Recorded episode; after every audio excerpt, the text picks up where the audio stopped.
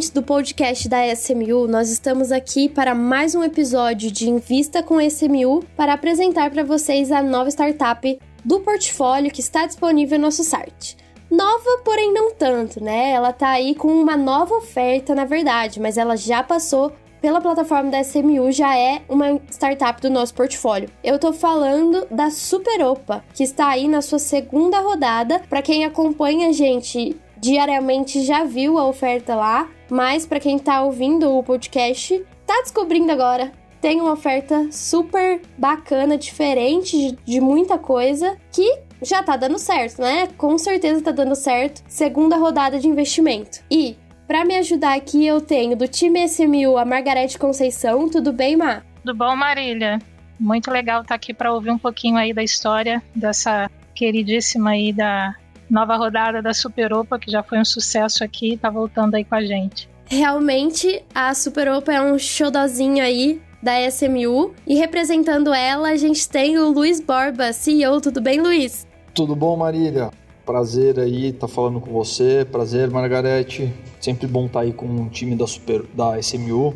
Equipe que me apoiou lá desde o começo, desde a minha rodada pré-seed. Estamos aí de novo para entregar bons resultados aí para os investidores. Perfeito. Luiz, para a gente começar, antes da gente entrar em detalhes da Superopa, eu queria saber detalhes sobre você, né? Quem é Luiz, quais suas experiências e sua história. Obrigado, Marília. É, bem, contando um pouco da minha história, né? Eu sou originalmente de Goiânia, onde eu morei praticamente toda a minha vida, né? Cheguei a mudar, morei no interior, cheguei a morar em fazenda. E um pouco antes de eu me formar ali na, na escola, eu resolvi que queria fazer faculdade em São Paulo. E acabei me mudando para São Paulo para fazer o administração lá na FGV e desde então estamos aqui na área trabalhando ali com tecnologia, empreendedorismo a minha história de empreendedor mesmo começou bem no final da faculdade. Então, com um projeto que a gente estava desenvolvendo numa aula de gamification. E foi ali que a gente teve a ideia de desenvolver a Superopa junto com dois intercambistas que estavam fazendo ali uma, algumas eletivas na FGV. E foi um, uma experiência muito nova, né? Eu, na época eu trabalhava no CIT, é, no, na área de CIB, e não imaginava que ia seguir para esse mundo de empreendedorismo. Mas é assim, desde, desde que a gente pegou e começou o projeto, eu fui me apaixonando, fui me envolvendo cada vez mais, é, tive uma imersão nesse universo aí de é, desperdício de alimentos, o que causava o desperdício e ao mesmo tempo eu visitava muitas comunidades é, e, e, regiões na periferia de São Paulo para entender como que era o impacto da, do, da parte de alimentação, se as pessoas estavam conseguindo ter uma alimentação saudável e completa no dia a dia.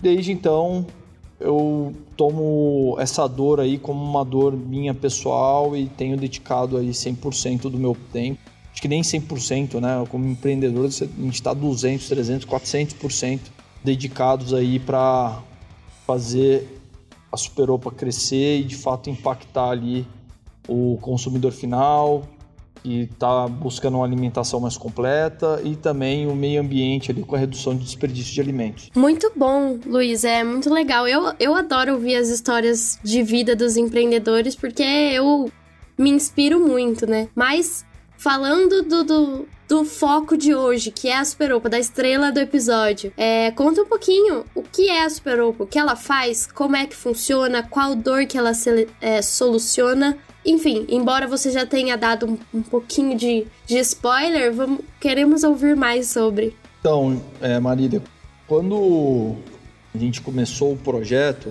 é, o objetivo principal era reduzir o desperdício de alimentos que acontece no mercado. Né? A gente está falando aí no Brasil de praticamente 27 milhões de toneladas que são desperdiçados na cadeia de suprimentos como um todo, desde a produção ali até chegar no consumidor final.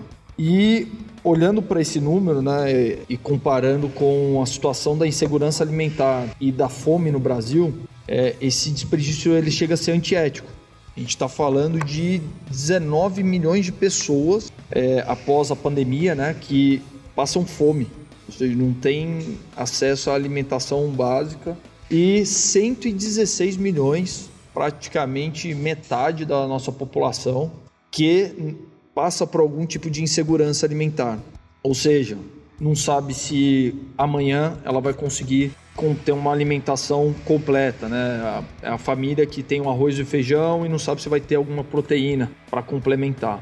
Então, quando a gente identificou todo esse desperdício, a gente falou, olha, por que, que a gente não consegue pegar a, e direcionar todo esse alimento que acabava sendo descartado alimento de boa qualidade que simplesmente não chegava na casa dos clientes por problemas logísticos. E a gente ataca esse problema e leva essa alimentação de forma mais barata para essas pessoas que estão passando por uma insegurança alimentar. Né? E foi assim que o projeto nasceu. É, a gente, nosso propósito é transformar o desperdício em economia para as pessoas. E hoje o projeto está tá indo super bem. A gente tem um aplicativo que conecta ali as duas pontas, né? O fornecedor com o consumidor final, ele pode comprar, comprar esses produtos via app Android ou iOS e receber isso em casa ou retirar em pontos de coleta, que é uma que é uma solução nova que a gente trouxe, principalmente para atender o público que mora na periferia de São Paulo, para que eles não tenham que pagar ali o, o custo do frete. E assim a Superopa começou a, a sua operação, né? Bacana, Luiz, muito legal ouvir a sua história também, né? O que é a Superopa? A gente já está numa segunda rodada e eu percebo realmente que o objetivo de vocês é um objetivo de gerar impacto e também retorno, né? ou seja, um alinhamento ali entre todos os stakeholders, isso é ótimo. A gente vê também uma ligação aí com o ODS de número 2 né, da ONU, que é o Fome Zero, Agricultura Sustentável, promovendo aí uma segurança alimentar, isso é fundamental. Eu acho que do ponto de vista aí, olhando mais para os nossos investidores, é uma coisa que me deixou até um pouco curiosa, você comentou aí sobre a sua trajetória como empreendedor. Eu penso que no início, né, é, realmente existe ali uma barreira, uma resiliência por parte do empreendedor. A gente agora, a gente já está numa segunda rodada, então já foi provada a competência de todo o time, já foi provado ali o resultado que vocês geraram e também o impacto. Mas gostaria que você falasse um pouquinho já que o investidor ele acaba também olhando muito né, o time por trás da startup falar um pouco quais foram as barreiras que você superou, principalmente né, do estágio inicial e agora já indo para uma segunda rodada, até para dar realmente aí um, uma ideia né, de todo esse momento aí passo a passo até chegar agora aí nesse sucesso dessa segunda captação. Então, Margarete, é, de fato, né, a vida do, do empreendedor ali não é fácil. E para quem está querendo empreender, estão vendendo aí como um trabalho mais tranquilo do que trabalhar para os outros, meu, sai fora, viu? Porque é muito mais difícil do que você vai imaginar. Quando a gente começou, a gente resolveu começar a empreender, né? Eu, eu, eu e o Leandro Zanardi, que é o meu sócio, a gente trabalhava em outras empresas. O Leandro estava como CTO de uma empresa de tecnologia e eu estava no CIT.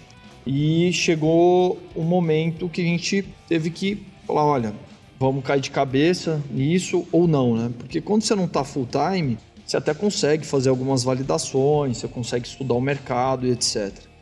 Mas o business ele só começa de fato crescer e e de fato ganhar uma certa atração quando os empreendedores estão ali dedicados 100% do tempo e também quando eles colocam em risco ali as suas finanças, ali a sua reputação, né? Porque ninguém quer entrar numa empresa para eventualmente essa empresa quebrar, por mais que aconteça, né? Mas quando você tem esse medo a empresa começa, você funda a empresa, cria o CNPJ, começou a contratar mais algumas pessoas para compor o time. É, para mim era terrível, né? Eu não conseguia imaginar esse negócio quebrando por nada. Então, em meio a todas as dificuldades, esse medo de, olha, fazer, fazer esse negócio é, não dar, é, eventualmente esse negócio não dar certo. E também o medo de, de parte de tudo que a gente investiu tanto de tempo quanto de recurso é, ser jogado fora isso fazia com que a gente se mexesse e se dedicasse ali é, final de semana, feriado, altas horas da, da madrugada, trabalhando e certificando que o negócio ia, ia dar certo, né? Então, foi um momento é um pouco diferente né, nessa migração de trabalhar em grande empresa para essa vida de empreender. E a gente, no começo, é, teve que se adaptar, não foi fácil. É, é, essa está sendo a, a, minha primeira startup. O Leandro, que ele já é um pouco mais velho que eu, o Leandro já é um cara que programa já há mais de 20 anos, trabalhou em empresas como Rápido, Google Play, tem uma experiência enorme ali, já, já empreendeu outras vezes. E mesmo assim, desde que ele entrou, já passou uns frios, de, uns frios na barriga aí comigo. Não foi fácil. Bacana, Luiz. É bom saber realmente aí mostrar para os nossos investidores que vocês aí estão num time, né, que tem muita resiliência. Principalmente a gente sabe que as startups têm alguns momentos que passam por, por períodos de adversidade, né, às vezes até externos. Assim, a gente teve agora, né, acontecendo aí o Covid, então impactou algumas startups, empresas grandes. Então essa capacidade realmente liderar com resiliência e ter um propósito firme é o que a gente espera realmente de um time completo aí de uma startup para o sucesso, né, para caminhar para o sucesso.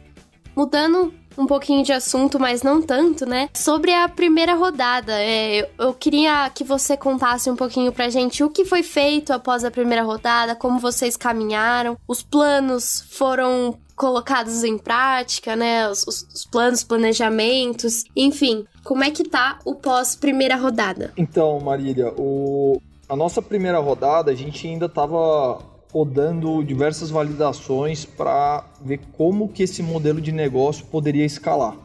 Então, como um, um app, a gente é, conectava conectando ali compradores e fornecedores, é, desde supermercado até distribuidores de alimento. E a gente percebeu que para fazer o negócio da Superopa escalar, a gente teria que se conectar diretamente com a indústria. Porque por mais que a gente tivesse tendo bons resultados em 2020, que foi quando em meio de 2020, quando a gente resolveu fazer uma captação ali com a SMU, a gente já estava com a empresa breakivada, mas a gente sentia que é, a gente estava tendo dificuldade para dar um crescimento exponencial, né? E a captação com, com a SMU ela foi essencial para a gente conseguir é, aumentar ali o time e dedicar um pouco mais de tempo nessas parcerias que a gente queria montar diretamente com a indústria.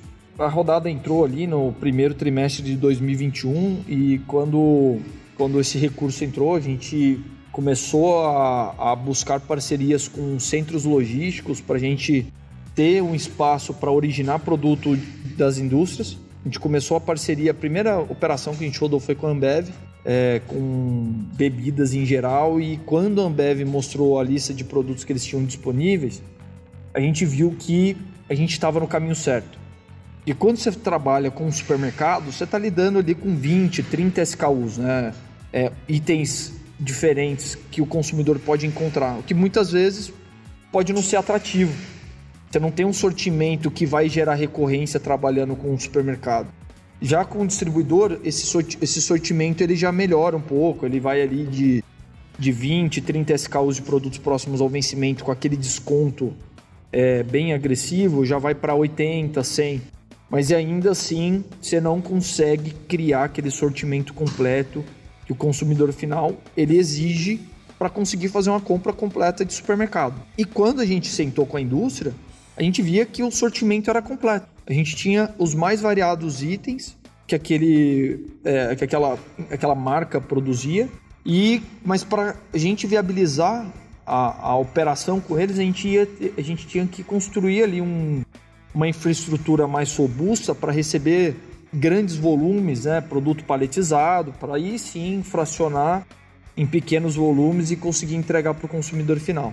E aí, essa, esse foi o grande movimento que a gente fez. A gente conseguiu terminar o nosso piloto com a Ambev em junho de 2021. O negócio bombou, tanto que até saiu uma notícia na, na exame, a ah, compra de bebidas com até 70% de desconto, isso é possível.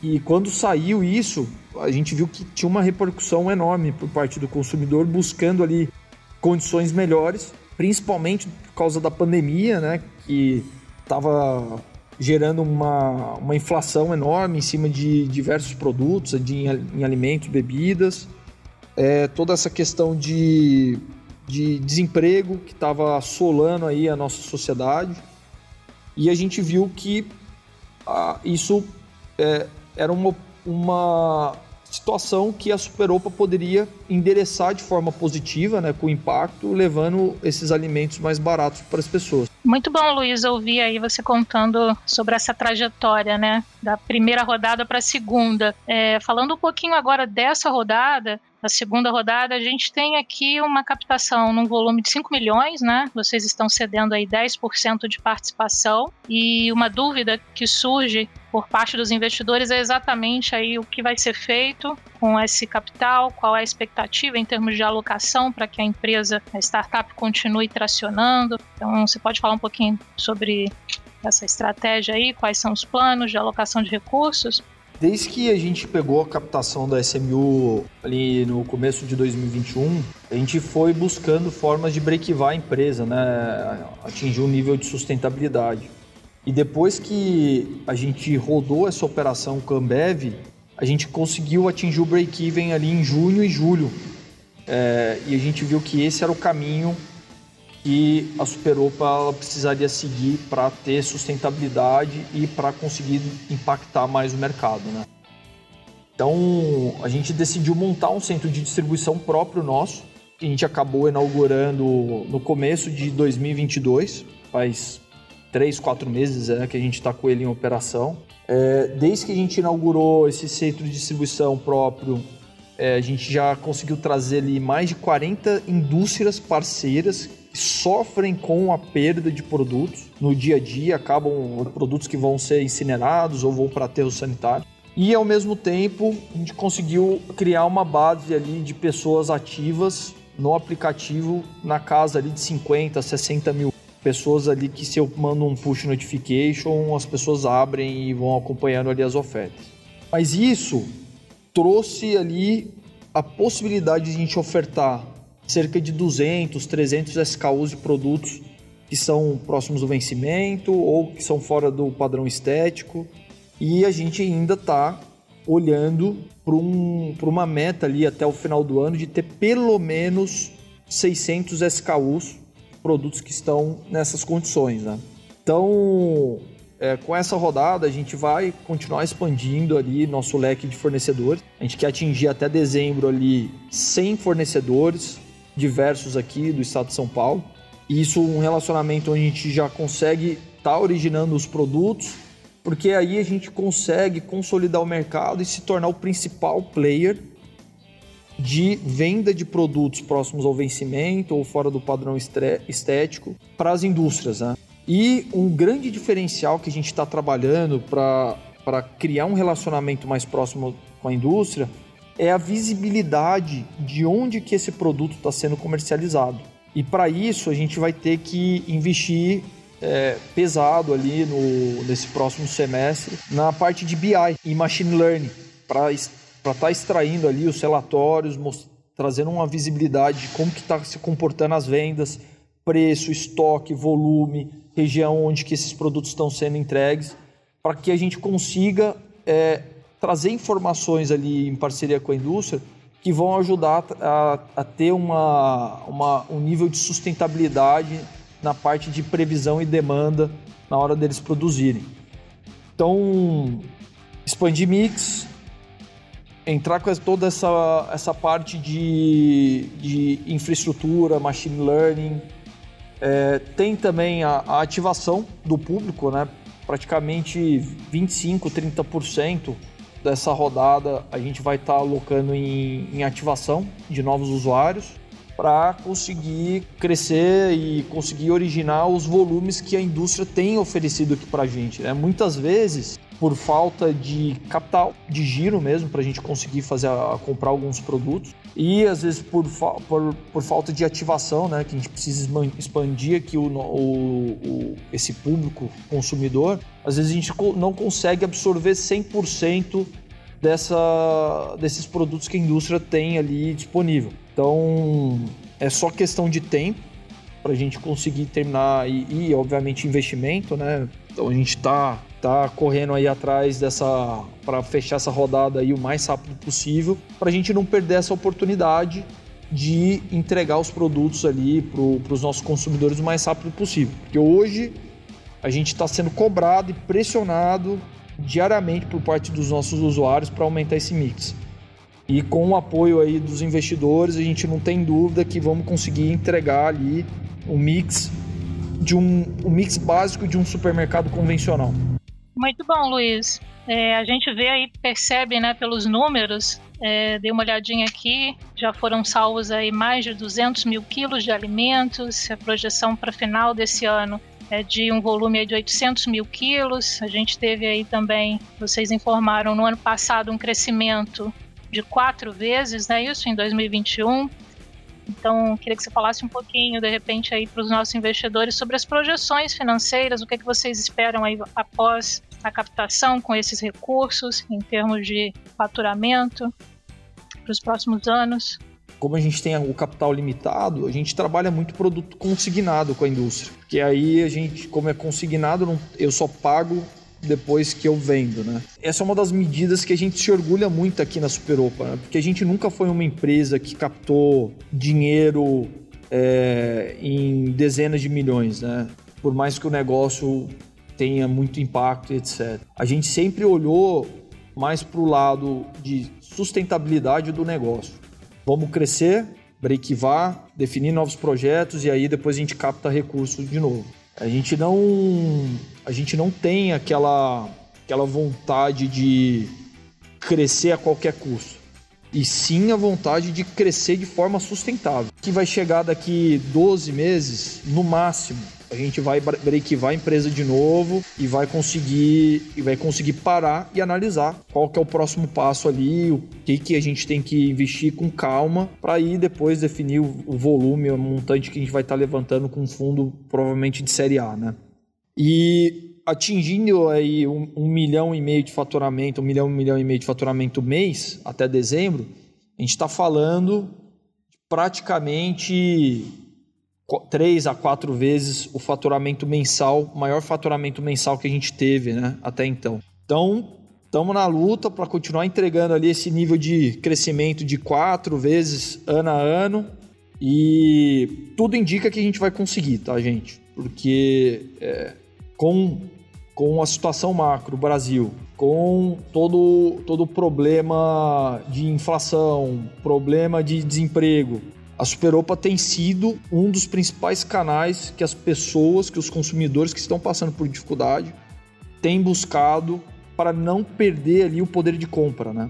E a gente tem entregado isso com, com muita qualidade, um serviço você pede hoje recebe amanhã, então ah, isso não impacta ali por ter produtos com validade muito curta, mesmo assim o cliente consegue comprar e está recebendo, consumindo, comprar com uma frequência um pouco maior de acordo com que o recurso financeiro dele vai entrando, né?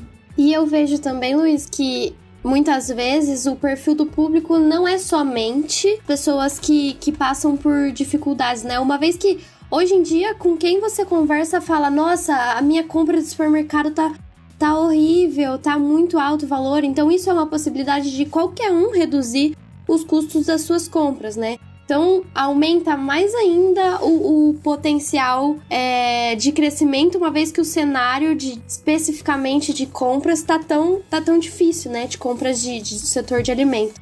É, Luiz, eu estava dando uma olhadinha aqui no pitch, realmente vi que vocês têm um modelo de impacto muito interessante, que é o modelo ABC. Que tem o app, né, o modelo A, o B é a base de distribuição de vocês, compra direta aí dos produtos para aumentar os SKUs da plataforma. A gente tem também ah, o modelo de impacto C, que são os containers, né, para as pickups. Eu achei isso interessantíssimo. Gostaria que você falasse um pouquinho desse modelo e como você acredita que ele vai contribuir aí para a escala da Superopa para atingir os objetivos daqui para frente. O modelo de impacto ABC, a gente fecha a nossa tese de escalabilidade, Margarete. Então, igual você mesmo disse, a gente começou desde 2019 com um aplicativo, que é um aplicativo que aguenta ali um tráfego robusto de pessoas. E a gente viu isso faz duas semanas, quando saiu a reportagem da Globo.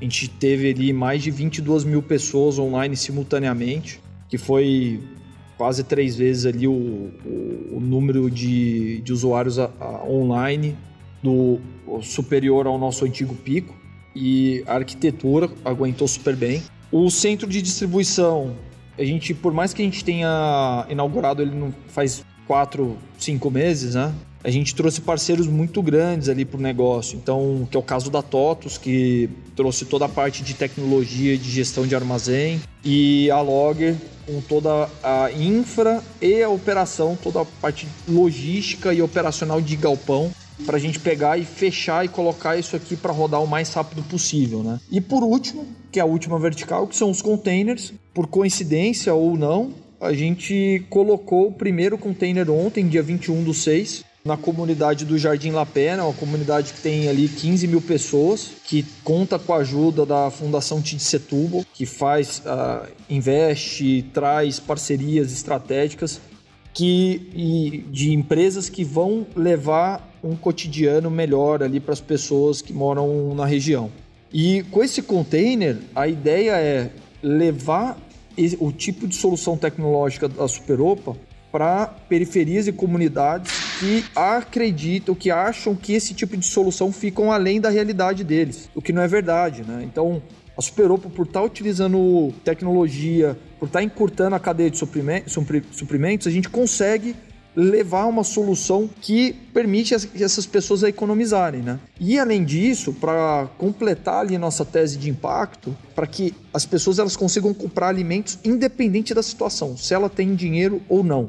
Se você, se a pessoa está passando por alguma dificuldade e não tem recurso para comprar o alimento no dia, ela vai ter a opção de fazer o pagamento no, no modelo de Buy Now Pay Later, onde ela vai gerar ali um boleto e vai conseguir pagar esse boleto ali depois de uma semana, dez dias, né? dependendo do prazo negociado com uma fintech que a gente está que a gente está em discussão, que vai cuidar de toda, toda essa infraestrutura de pagamento nova, que vai levar muita acessibilidade para as pessoas que a gente quer de fato impactar. E com isso, Margarete, a gente conclui ali o nosso modelo de escala da Superopa, e a gente fica preparado aí para levantar uma série A mais robusta para fazer esse negócio expandir bastante aí nos próximos meses. Muito bom saber dessa estratégia de crescimento, de todos esses pilares no modelo de vocês e também comprovar para os nossos investidores na prática como um modelo de negócio de impacto que tem o objetivo de crescimento sustentável, ele é, é possível, né, através da ajuda aí de todo mundo, de todos os stakeholders, para poder chegar aí numa escala e poder beneficiar quem acreditou, quem investiu, em oferecer um múltiplo lá na frente, um retorno atrativo né, para os investidores, impactando aí todas as comunidades, as pessoas, ajudando, contribuindo aí por uma, uma sociedade mais justa.